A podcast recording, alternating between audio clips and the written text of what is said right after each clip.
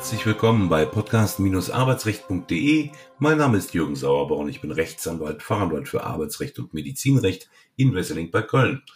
Und im Schwarzwald in Dornhahn heiße ich herzlich willkommen Thorsten Blaufelder, auch Fachanwalt für Arbeitsrecht und so vieles mehr. Hallo Thorsten.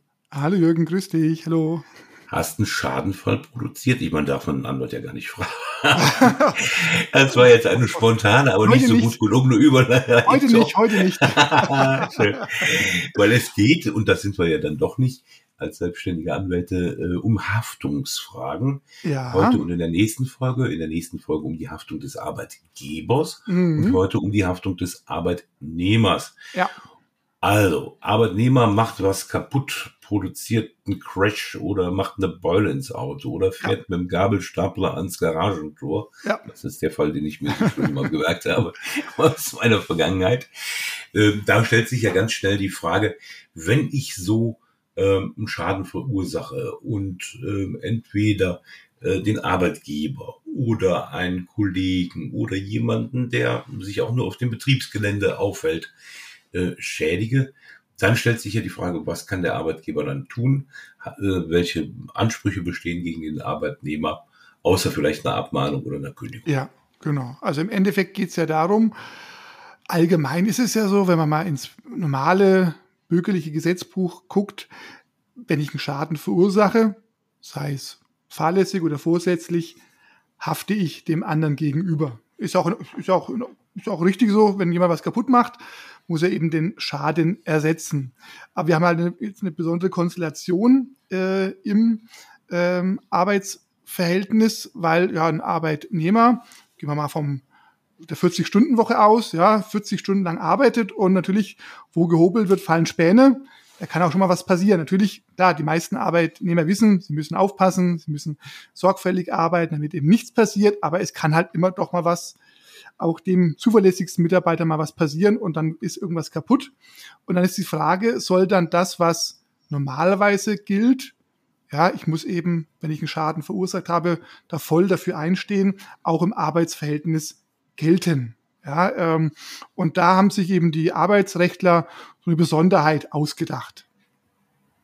Und die ist eben die, dass man sich eben fragt, naja, ähm, gut, ich meine, klar, da müssen wir nicht drüber reden, wer als Arbeitnehmer vorsätzlich einen Schaden verursacht. Ja, also wer vielleicht in einem Wutanfall den Laptop des Chefs aus dem Fenster wirft, äh, der hat keine, äh, keine Privilegierung zu erwarten, der muss dafür haften und der hat wahrscheinlich auch noch andere Probleme als nur den Schadenersatz. Aber es geht eben darum, wenn ich eben fahrlässig was kaputt mache.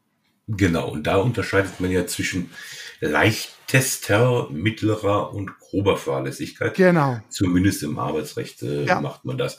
So, und wenn wir bei grober Fahrlässigkeit sind, ähm, dann ähm, haftet man in der Regel voll ja. Wobei in der Regel heißt immer, es gibt auch eine Ausnahme. Ist immer so im Arbeitsrecht oder in vielen Rechtsgebieten. ne?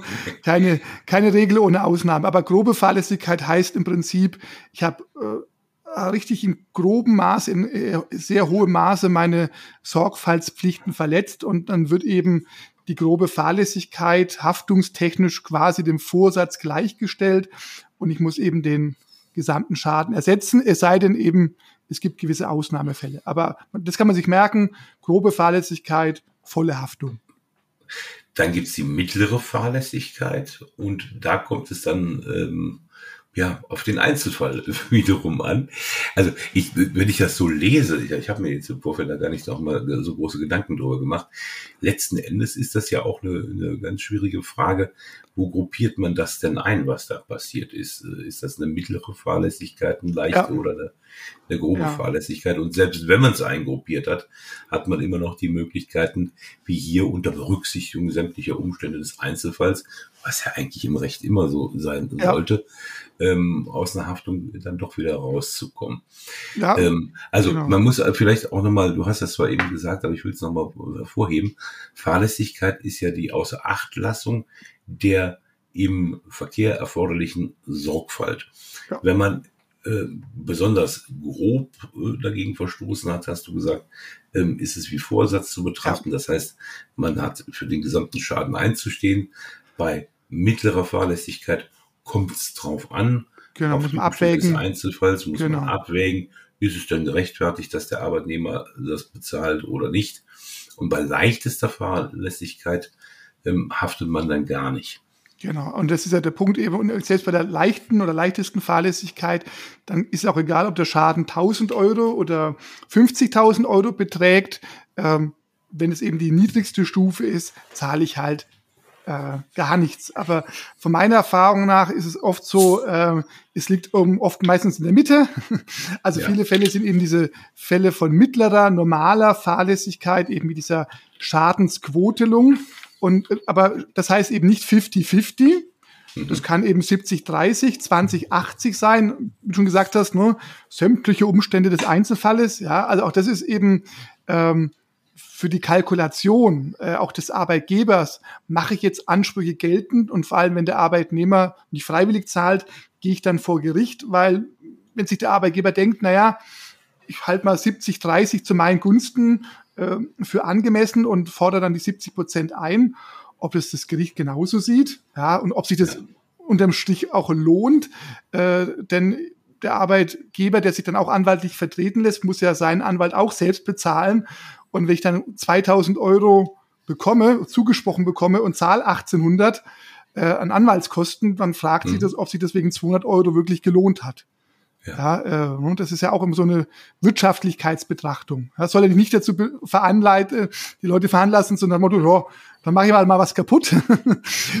mein Arbeitgeber wird schon ähm, nichts geltend machen. Äh, und, aber es ist zum Schluss ist es trotzdem eine Betrachtung. Und ich habe der Erfahrung nach jetzt nicht so viele Fälle, wo es um wirklich, wo, wo Arbeitgeber gesagt haben, ich will da jetzt ähm, Geld verlangen. Oft sind es dann die Fälle, wo man eh schon bei Gericht ist, also in irgendwelchen Kündigungsfällen, dass der Genau. Arbeitgeber sagt, also ich zahle diese geforderte Abfindung nicht, weil der Mitarbeiter soll ja was kaputt gemacht haben. Und Genau, hätte ich ja Stoßstange am Dienstwagen ist kaputt. Genau, Und, genau. Und deswegen hätte ich ja was, und dann, dann verrechnen wir das irgendwie oder so. Ja, also. wobei wir natürlich gerade bei diesen Kfz-Schäden auch gucken müssen, äh, ob und inwieweit da auch noch eine Versicherung ja, das ist ein ähm, Thema. greift. Ne? Ja. Ähm, weil da äh, habe ich so manchmal das Gefühl, das wird vergessen oder man will es vergessen. Genau. Das ist ja durchaus auch, äh, weil das ja meistens Leasingfahrzeuge sind, ähm, da entsprechend auch eine Versicherung gibt, Genau. die natürlich bei grober Fahrlässigkeit auch nicht bezahlt und Ja. leistungsfrei Genau, genau, da muss man mal gucken, genau, was zahlt, zahlt die Versicherung, zahlt die Versicherung nicht. Ähm, aber der Arbeitgeber muss schon in den Fällen, wo es geboten erscheint, sich durch Versicherungen abzusichern, diese Versicherung auch abschließen. Also kann nicht sagen, du hast jetzt irgendwas kaputt gemacht, äh, Schaden liegt bei 20.000 Euro, ich will jetzt 15.000 von dir. Wenn das einfach ein Bereich gewesen wäre, wo man sagt, jeder vernünftige, objektiv denkende Arbeitgeber hätte da eine Versicherung abgeschlossen.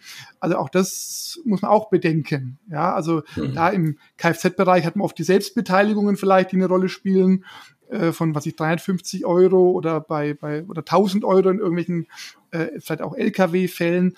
Also ich muss mich schon auch absichern. Ich kann nicht sagen, äh, als Arbeitgeber, ich versichere mich nicht, soll ja dann alles der Arbeitnehmer übernehmen. Also so läuft's nicht. Ja, also ich habe dann schon gewisse Pflichten als Arbeitgeber, so den Schaden möglichst gering zu halten. Ja, jetzt haben wir den Wumms und den Doppelwumms, idealerweise am Kfz oder was ähnlichem. Wie sieht's aus, äh, wenn ein Kollege geschädigt wird? Also Personenschaden. Ja, gut, Personenschaden ist ja nochmal eine ganz andere Geschichte, ähm, weil bei äh, Personenschäden, da gibt's ja vom Sozialgesetzbuch römisch 7 Haftungsausschluss, Tatbestände, also dass die ganze Geschichte dann eben über die Berufsgenossenschaft abgewickelt wird und eben nicht ein Fall ist, wie man es eben mit dem Kfz hatte zwischen Arbeitnehmer und Arbeitgeber. Das ist nochmal eine andere Hausnummer. Wir haben jetzt immer von, von, von materiellen. Schäden gesprochen, aber bei Personenschäden, wenn ich eben den Kollegen schubse aus Versehen oder, äh, oder und dann der fällt dann die Treppe runter, dann ist ja der, der materielle Schaden eher gering, ja, Mhm. aber der Personenschaden, der wird dann eben im Prinzip über die zuständige Berufsgenossenschaft ähm, abgewickelt. Was auch Genau. nicht unbedingt äh, unproblematisch sein muss, ja. Überhaupt nicht, ne? Ja. Die längsten Verfahren sind Arzthaftungsverfahren und solche gegen die Berufsgenossenschaft. Genau, ja, ja. genau. Aber und da ist eben, Bauprozesse vielleicht noch, ja. Ja, aber da ist es eben so, dass eben der Arbeitgeber verpflichtet ist, ähm, je nach Anzahl von Mitarbeitern und Gefährlichkeit der Tätigkeit eben Beiträge an die zuständige Berufsgenossenschaft zu bezahlen und die zahlt auch eher nur allein, ähm, um dann, wenn solche Fälle eben sind, Arbeitsunfälle auftreten, dass dann der Geschädigte über die Berufsgenossenschaft einen gewissen Schutz erfährt. Ja, ähm, aber der nicht gleich ist, zum Beispiel ähm, bekommt ja jemand, der gegenüber der Berufsgenossenschaft Ansprüche geltend macht, kein Schmerzensgeld. Das ist ja auch ein, mhm. Ne, ne, ein wichtiger Punkt, wenn ich eben als Bürger, als Privatbürger jetzt vor der Haustüre überfahren werde, ähm, da kann ich eben von dem Schädiger auch Schmerzensgeld verlangen. Das ist hier gegenüber der Berufsgenossenschaft nicht möglich. Ja, ähm, dafür zahlt die vielleicht eine Verletztenrente, ja, wenn ich einen bleibenden Schaden habe. Ja. Noch Fragen, Blaufelder? Nö, glaube, alle, alle Klarheiten beseitigt. Alle Klarheiten beseitigt. Dann sind wir doch heute mal schnell durch. Genau. Ähm, das ist ein Thema, wie gesagt, das kommt meist so in der anwaltlichen Praxis als Annex zu einem Kündigungsschutzverfahren ja. auf den Tisch. Ansonsten, ähm, ja, bleiben Sie unfallfrei. Genau, richtig, genau. Und schmeißen Sie Ihren Chef nicht ähm, absichtlich aus dem Fenster. In diesem Sinne. Also, mach's gut. Ja, tschüss.